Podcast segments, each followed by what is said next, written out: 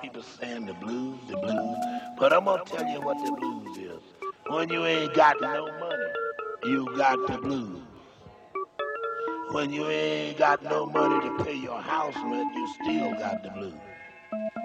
A lot of people holler about, I don't like no blues, but when you ain't got no money and can't pay your house rent and can't buy you no food, you damn sure got the blues. That's why it's at. That's why it's at. If you ain't got no money, you got the blues. Cause you thinking evil. That's right. Anytime you thinking evil, you thinking about the blues. See? If you ain't, if you, if you getting everything you possess and don't need nothing, you don't have no right to worry about it.